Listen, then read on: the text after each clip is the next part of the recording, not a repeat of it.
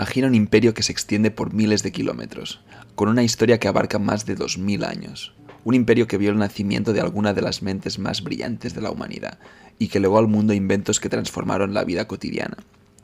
Este imperio fue la China imperial, una civilización que nos ha legado un sinfín de tesoros, desde la seda, la porcelana, los billetes, la imprenta, hasta la pólvora, la brújula, el tofu o el té, o incluso hasta los exámenes. Hoy nos adentramos en esta fascinante civilización. Quédate porque esto va a estar muy interesante. Esto es ¿Qué queda hoy en día de? Yo soy Xavi y hoy hablamos de la China imperial.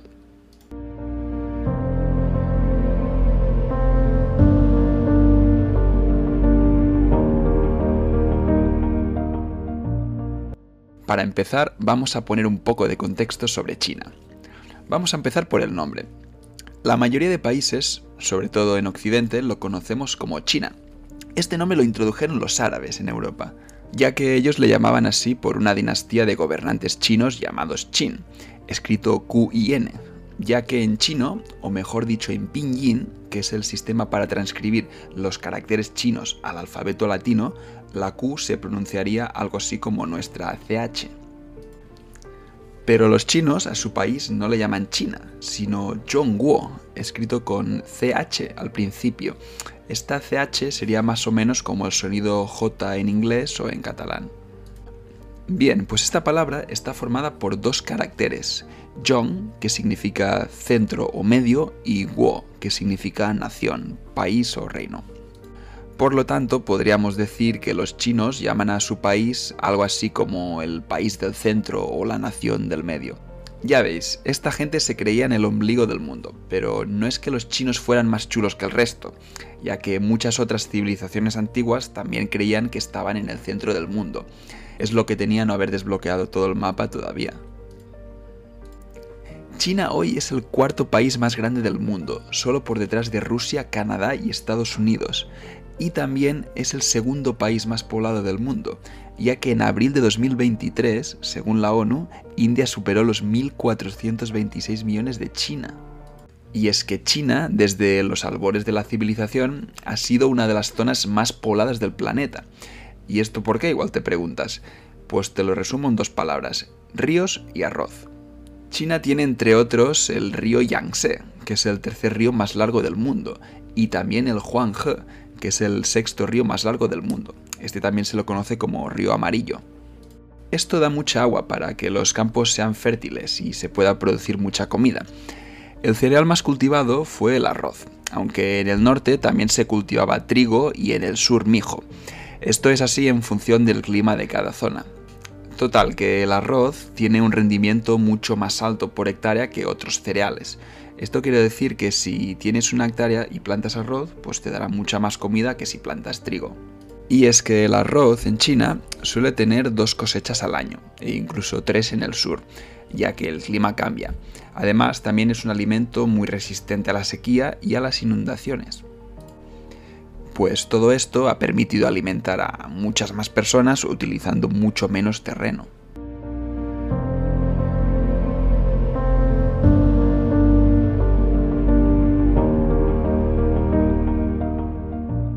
También China fue una de las cuatro zonas, junto con Mesopotamia, Egipto e India, donde aparecieron las primeras civilizaciones, o sea, las primeras ciudades.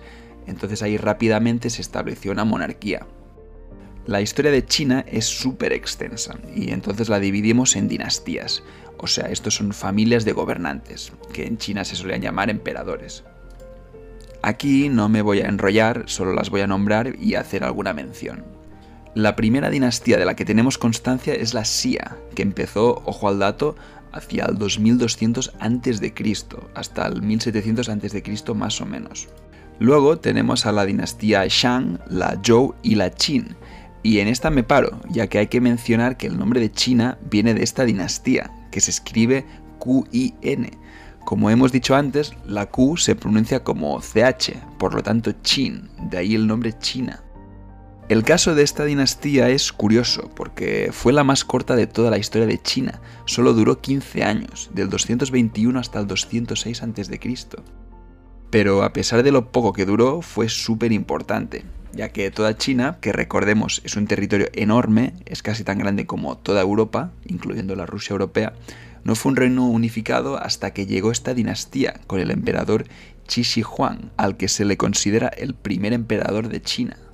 Este tío unificó todo el país y construyó la Gran Muralla China, unificó el sistema de escritura y hizo construir su mausoleo, que así de entrada no os dirá nada, pero seguro que si os suena si os digo los famosos guerreros de terracota, ¿no? Pues estos forman parte de su mausoleo, el mausoleo para los despistados es básicamente un edificio muy grande, muy chulo, que guarda tumbas o cenizas de alguien. El mausoleo más famoso actualmente pues sería el Taj Mahal. Bien, pues después de estos Qin vino la dinastía Han, que también fue importante. Con estos comerciaban los romanos, por cierto, por la ruta de la seda. Luego vinieron la dinastía Tang, la Song y la Yuan. Estos últimos eran mongoles que habían invadido y dominado China durante 100 años. El fundador de esta dinastía fue Kublai Khan, que era el nieto de Genghis Khan. Si ves la serie de Marco Polo en Netflix, ahí se ve como estos mongoles derrotan a la dinastía Song y empiezan a gobernar China. La penúltima dinastía fue la Ming, esta es la que construyó la ciudad prohibida en Pekín. Y llegamos a la última dinastía, esta fue la Qing, Atención, no confundir con la dinastía Qin que hemos mencionado antes. Esta se escribe igual pero con una G al final. Bien, pues esta duró desde 1644 hasta 1912 y fue fundada por los manchúes, que eran una minoría en China, que vivía en el noreste, cerca de Corea. Estos cayeron en 1912 cuando se estableció la República de China. Hoy en día este nombre es el que se usa oficialmente para denominar a Taiwán, ya que Taiwán reclama ser la legítima China. Hay una película, por cierto, muy famosa sobre el final de esta última dinastía y su emperador, que se llamaba Puyi, no confundir con el Carles Puyol, exjugador del Barça. La peli es El último emperador, es del año 87 y es de las pelis que más Oscars ha ganado. Ganó 9 y se quedó a 2 de los 11 que tienen Ben-Hur, Titanic y El Señor de los Anillos. Bien, y ahora que ya hemos visto un poquito de contexto sobre la historia de China, vamos a ver qué aportaciones nos hicieron esta gente.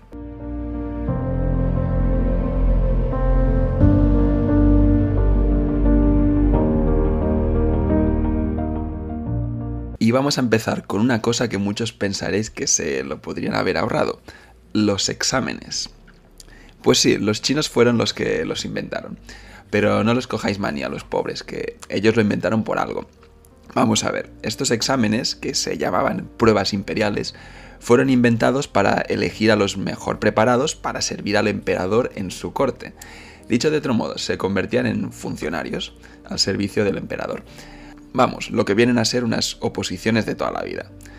Este sistema de selección del funcionariado empezó en el año 606 y duró hasta 1905, o sea, unos 1300 añitos de nada.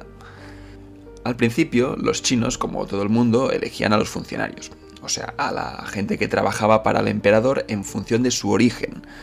O sea, que ya os podéis imaginar, si vuestra familia llegaba justo a final de mes, ahí no teníais nada que hacer. Estos puestos estaban reservados a la clase aristocrática, o sea, a los nobles. Bueno, ¿y qué les preguntaban en este examen? Pues básicamente les preguntaban sobre literatura china, filosofía, poesía y ensayos. Como veis, aquí o habías estudiado el bachillerato humanístico o estabas jodido. Pero había más. Aparte del conocimiento académico, los candidatos también eran evaluados por su integridad moral y ética. Pero yo no sé cómo lo harían eso. O sea, no sé, igual les preguntaban eso de, ¿y tú si te encuentras una cartera con 100 euros, qué harías? No sé, la verdad. Aparte de esto, la corrupción o un comportamiento inadecuado podían descalificarte. O sea, si estando en el ascensor veían a un vecino llegar y aún así subían, podían quedar descualificados. O si cruzaban en rojo, o si no cedían el asiento a personas mayores en el transporte público, o si no saludaban al autobusero. Pues estas cosas gravísimas podían descalificarte, estas conductas inapropiadas. Vamos, que tenías que ser un empollón y además buena persona. Bueno, ¿y quién podía presentarse a ese examen? Pues técnicamente todo el mundo. Ahora bien, ¿qué pasaba? Como hemos dicho, esto era como unas oposiciones, bien tochas. Entonces, Ya sabéis que para preparar bien unas oposiciones hay que estudiar cada día. Es como un trabajo. Hay que dedicarle mucho tiempo. ¿Y quién se podía permitir no trabajar y pasarse el día estudiando? Exacto, los ricos, como siempre. Estos podían librar a sus hijos de, no ir a trabajar en el campo y además les podían poner un profe particular. Así que ya veis, que aunque estos exámenes fueran meritocráticos y solo pasaran los mejores, los ricos siempre tenían más oportunidades que los pobres. Pero bueno, aunque esto no fuera perfecto, era un poco mejor que el sistema anterior, y esta idea de los exámenes meritocráticos influyó mucho en los ilustrados europeos, que estaban hasta los webs de los cargos heredados. Más tarde, la influencia de la ilustración llegó a países como el Reino Unido, donde en el siglo XIX se hicieron reformas que incluían la introducción de un sistema de funcionariado basado en el mérito. Habéis visto, en el siglo XIX se introdujeron en Europa este tipo de exámenes, cuando en China ya habían empezado unos 1200 años antes. Aquí vas un poco tarde, Europa. Bueno, aquí también es importante decir que estos exámenes también influyeron en la promoción de la educación y del confucianismo en China. El confucianismo era el pensamiento más popular en China. Y en este pensamiento la familia es súper importante, de modo que promueve el bienestar y la mejora de la situación de tu familia. Así que si estudias y obtienes un buen trabajo, vas a mejorar la situación de tu familia. Así que estudiar se convierte en un acto moral, como algo muy importante. Si no lo haces, te estás jugando no solo tu futuro, sino también el futuro de tus hijos. Entonces, esto hace que debido a esta mentalidad en China hoy en día esté tan arraigada la idea de que tienes que estudiar, que es algo súper importante para tu futuro y el de tu familia.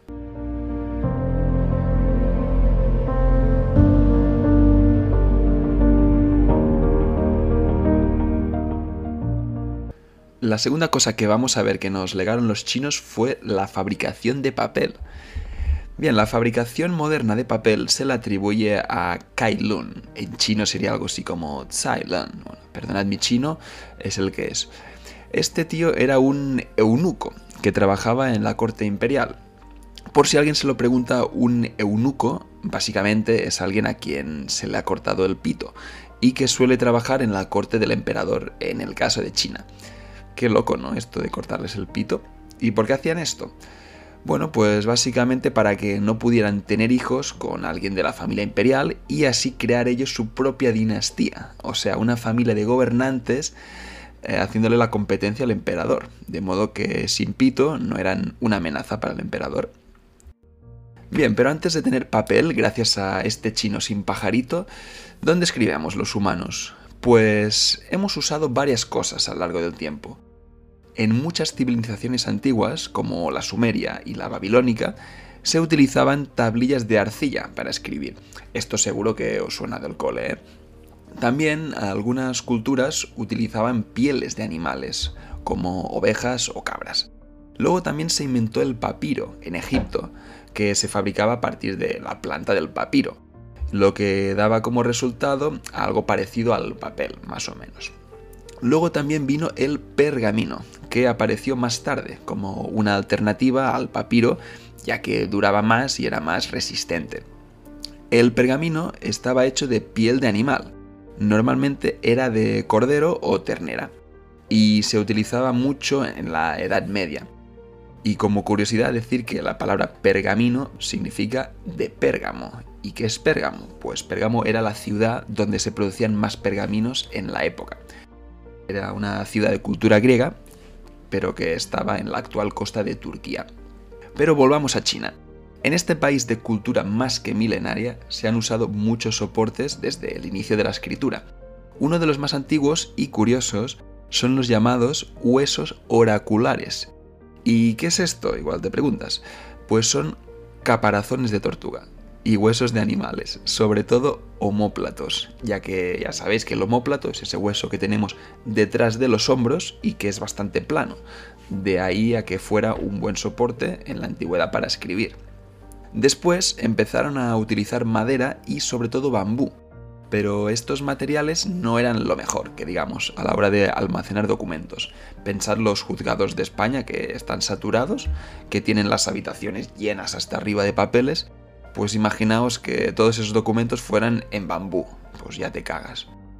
Entonces ahí entra el listo de Kailun y te inventa un soporte muy ligero, barato y además fácil de producir. El papel lo hizo básicamente con fibras vegetales con alto contenido en celulosa extraída de árboles como la morera o el ramio. Entonces se colocaba el material en un mortero con agua y se machacaba hasta conseguir una pasta homogénea y compacta que luego se laminaba y se secaba. ¿Habéis visto qué fácil hacer papel? Vale, ahora ya tenemos el invento de papel desbloqueado. Pero ¿cómo llega esto a Europa? Pues hay que decir que durante unos 500 años este arte de la fabricación de papel solo se conocía en China, pero en el año 610 un monje coreano lleva esto a Japón y hacia el año 750 esto llega a Asia Central. Luego este conocimiento se transmitió a los árabes en los siglos 7 y 8 a través de la ruta de la seda. Estos árabes serían los que lo introducirían a España en el siglo XI. Y recordad que en esa época la península ibérica estaba dividida entre un norte cristiano y el resto de la península que era musulmán, lo que se llamó Al-Ándalus. Bien, pues es aquí en España, en esta España musulmana, donde se establece la primera fábrica de papel europea, en el año 1056, en Játiva, en la zona de Valencia. Después, este nuevo papel llegó a París, a través de España. Esto coincidió también con la inauguración de la primera Universidad de París y de Francia, la Sorbona. A partir de ahí se difundió la técnica también a Italia y de ahí ya al resto del continente.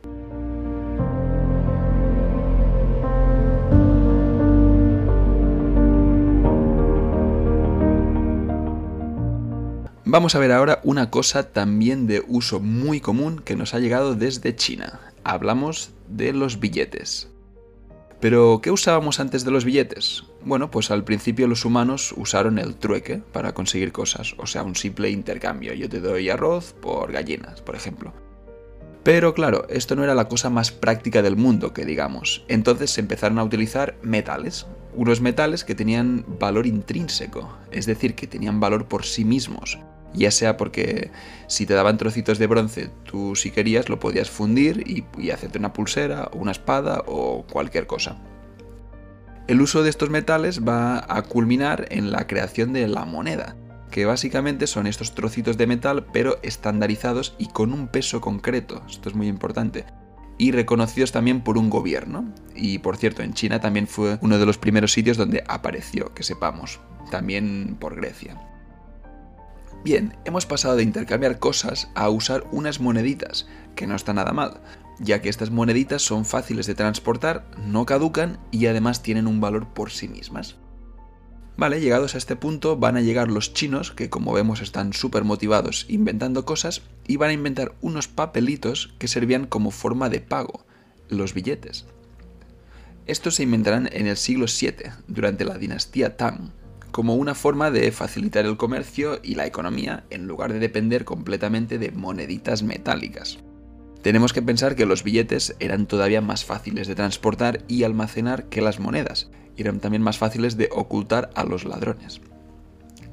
En realidad, estos primeros billetes, llamados Jiaozi, eran una promesa de pago, emitida por los comerciantes y gremios. Los gremios eran asociaciones de comerciantes de un mismo oficio. Me explico. Si tú llevabas 10 monedas de plata, por ejemplo, al gremio de los mercaderes de la seda, ellos te daban un papelito que decía, vale por 10 monedas de plata. Y ellos se quedaban las monedas y tú con el papel. Luego tú podías comprar, qué sé yo, dos vacas con ese papel. Entonces la persona que recibe ese papel puede usarlo para comprar otras cosas o ir al gremio en cuestión y decir, eh, quiero mis moneditas. Como veis, este gremio actuaría más o menos como un banco aunque con el paso del tiempo la entidad que pasaría a respaldar estos billetes sería el gobierno. Bueno, en la actualidad sería el gobierno a través de un banco central. Muy bien, ya conocemos el origen de los billetes, pero nos queda saber cómo llegaron hasta Europa. Bien, pues lo hicieron a través de la llamada Ruta de la Seda. Aquí no tenéis que pensar en una carretera, un camino ni nada por el estilo. Simplemente eran muchas rutas que conectaban Asia con Europa y era tanto por mar como por tierra. Y esto ya existía desde la época de los romanos, allá por el siglo I a.C. Los primeros que empezaron a conocer los billetes y a utilizarlos en Europa fueron los mercaderes del norte de Italia, principalmente venecianos, florentinos y genoveses, que a su vez serán los que empezarán todo esto del sistema bancario. También hay que mencionar aquí a un veneciano, precisamente, al famoso Marco Polo, que después de viajar y estar unos 20 años en China, dio a conocer por Europa los billetes y otras maravillas que había visto a través de su bestseller, su famoso libro conocido como Il Milione o El libro de las maravillas o simplemente Los viajes de Marco Polo. Ah, por cierto, si has escuchado esa historia de que Marco Polo trajo la pasta a Europa, que sepas que son fake news. Hay como curiosidad decir que el Banco de Estocolmo, fundado en 1661, es considerado uno de los primeros bancos en emitir billetes en Europa.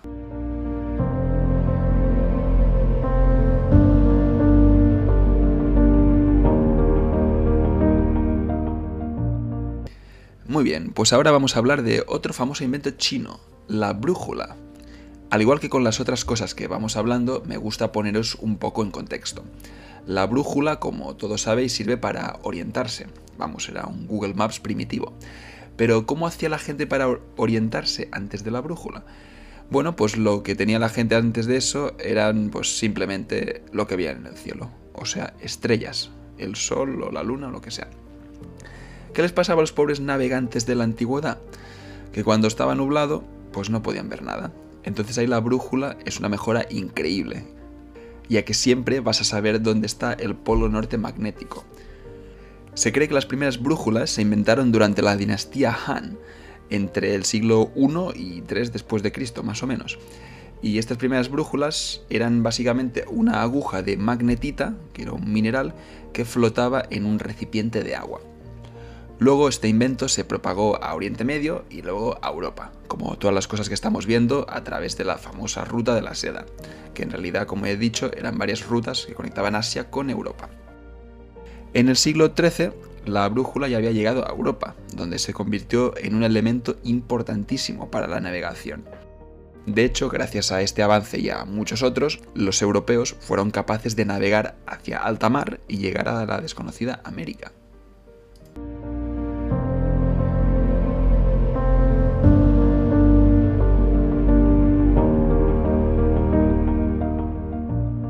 Vamos ahora con otro invento que seguro que muchos ya sabéis que es chino, la pólvora. Bien, la pólvora fue descubierta durante la dinastía Tang, esto es entre el 618 hasta el 907 más o menos. La historia de la pólvora es muy curiosa, a la par que desconocida, vais a ver. En China hay una filosofía barra religión llamada taoísmo. Igual no suena de nada, pero segurísimo que conocéis su símbolo más famoso, el taijitu, bueno, igual Taijito tampoco os dice nada, pero seguro que lo conoceréis si os digo que este símbolo representa al concepto taoísta del yin y el yang, si la redondita esa que es blanca y negra. Bien, pues nuestros amigos taoístas, como antes no tenían internet ni nada, pues se dedicaron a buscar la inmortalidad, ya ves tú. ¿Y dónde diantres se busca esto? Bueno, pues estos señores intentaron conseguirla a través de la alquimia, esto es a través de mezclar metales y hacer experimentos raros. Estos taoístas buscaban lo mismo que Harry Potter, la piedra filosofal, que decía la leyenda que podía convertir metales en oro. Y además de eso, pues tenía un extra que era un elixir de la eterna juventud. Mira qué bien. Bueno, pues esta gente haciendo estos experimentos raros descubrieron la pólvora. También se dice que fue el emperador Qi Huang, el primer emperador chino, del que hemos hablado al principio, el de los guerreros de terracota, el que les pidió a estos alquimistas taoístas que le encontraran el elixir de la eterna juventud. Pero claro está que no lo encontraron, ya que el pobre Chi murió en el año 210 a.C. con solo 49 añitos. Esta pólvora la usaban al principio con fines medicinales. En los primeros textos que hablan de la pólvora son textos taoístas que la describen como una medicina de fuego. También se usaba para ceremonias religiosas y para hacer, aquí otro invento, fuegos artificiales. Pero con el tiempo vieron que esto de la pólvora venía muy bien también para matarse mejor. Así que los chinos empezaron a fabricar armas de fuego y explosivos allá por el siglo X. Algunas de estas armas serían, por ejemplo, flechas de fuego o cañones. Luego, como todo lo que hemos visto, a través de las rutas comerciales, llegó a los árabes y luego a Europa, hacia el siglo XIII más o menos. Y ahí los europeos empezaron a crear y a perfeccionar estas armas. De hecho, los europeos mejoraron muchísimo la tecnología militar, sobre todo a partir de la revolución industrial, mucho más tarde, que esto fue en Inglaterra en el siglo XIX, y por eso pudieron derrotar fácilmente a los chinos en varias guerras durante este siglo XIX. Estas son las conocidas como guerras del opio, y donde los ingleses consiguieron quedarse con Hong Kong, colonia que devolvieron hace no mucho a los chinos, concretamente en 1997.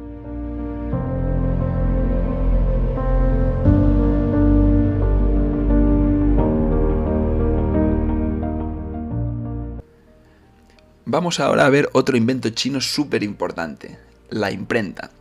Seguro que a muchos en el cole os han dicho que la imprenta la inventó el alemán Johannes Gutenberg en 1453. Y bueno, tendríamos más bien que decir que inventó la imprenta moderna, ya que este alemán no se levantó un día y dijo, voy a crear la imprenta, así de la nada. No, ya había una, una buena base que se había gestado en China. Vale, pues ¿cómo empezó esto de la imprenta? Pues como sabemos, ya en el siglo IX, en China, se imprimían cosas con bloques de madera. Para que nadie se pierda, hay que aclarar que estos bloques eran cuadraditos de madera con un carácter, o sea, las letras chinas, hecho en relieve. Vamos, era como una tecla de ordenador. Se ponían todos estos bloques seguidos, se les ponía tinta y se apretaba sobre un papel y listo, ya tenemos una página impresa. El libro impreso más antiguo que conocemos es el Sutra del Diamante, que esto es un texto budista y está datado, ojito, en el año 868. Como vemos, solo unos 600 añitos antes de Gutenberg. Al principio, estos bloques para imprimir eran de madera, pero no era lo mejor del mundo, que digamos, porque se desgastaba y no duraba tanto. Pero más tarde, alrededor del año 1045, un chino llamado Bi Shen inventó un sistema de imprenta con estos tipos móviles, pero de porcelana. O sea, cambió la madera por porcelana. Estos nuevos tipos móviles de porcelana eran mucho más resistentes y mucho más duraderos, y se podían reutilizar pues muchas más veces. Como todo se propaga, más tarde esta tecnología llegó a Corea, y hacia 1200 los coreanos la mejoraron creando los tipos móviles de metal, que esto fue una de las mejoras que se le atribuye a Gutenberg. Lo que pasa es que los coreanos esto pues no lo usaron mucho. Estas tecnologías, al final como todo, también llegaron a Europa, donde Gutenberg mejoraría esta imprenta ya existente con mejores materiales.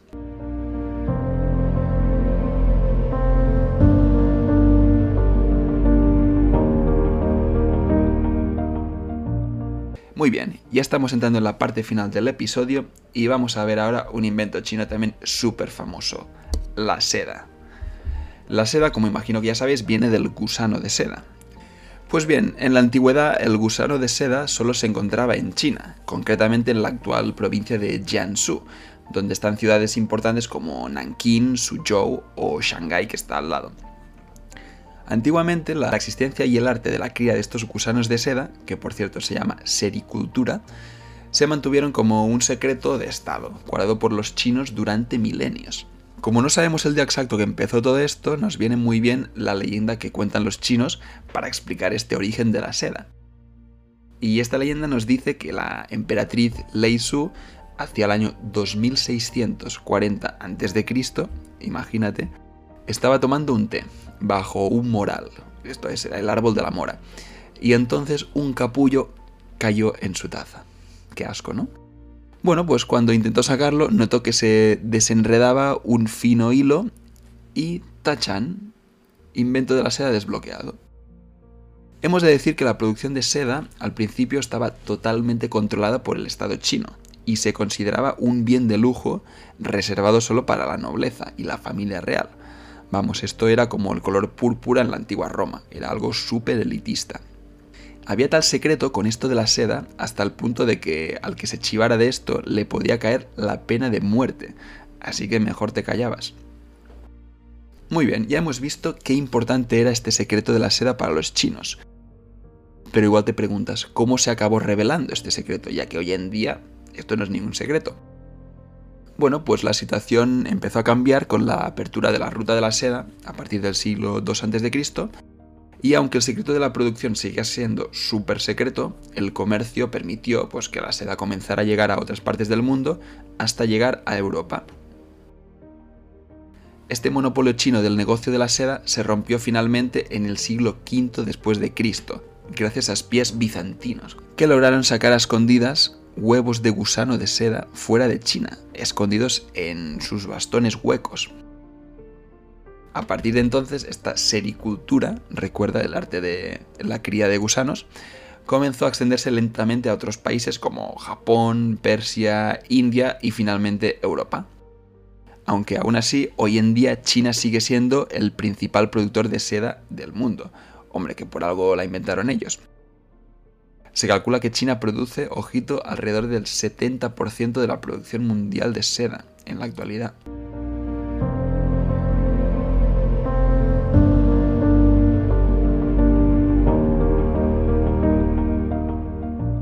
Muy bien, pues ya llegamos al final de nuestro episodio. Como hay muchísimos inventos chinos que nos quedan por explicar, pues tampoco me voy a enrollar a explicarlos todos, porque no acabaríamos nunca. En este último apartado que yo he llamado inventos sueltos, os voy a explicar algunos inventos así bastante por encima. Muy bien, pues aparte de todas las cosas que hemos visto hasta ahora, también tenemos otros inventos chinos famosos, por ejemplo la porcelana. Como curiosidad decir que en inglés se llama porcelain, pero hay otra palabra para referirse a ella, y esta es China. Bueno, como dicen los ingleses, China. Curioso, ¿verdad? También inventaron el tofu hacia el siglo II, el tofu es un alimento que está hecho a base de soja y es un, vamos, es un indispensable en la cocina china. Siguiendo con la comida, también inventaron los fideos allá por el siglo III a.C. También inventaron la acupuntura, el paraguas plegable, las cometas, la carretilla, los puentes colgantes, el sismómetro, que es para predecir terremotos, el timón de los barcos o la ballesta. Casi nada.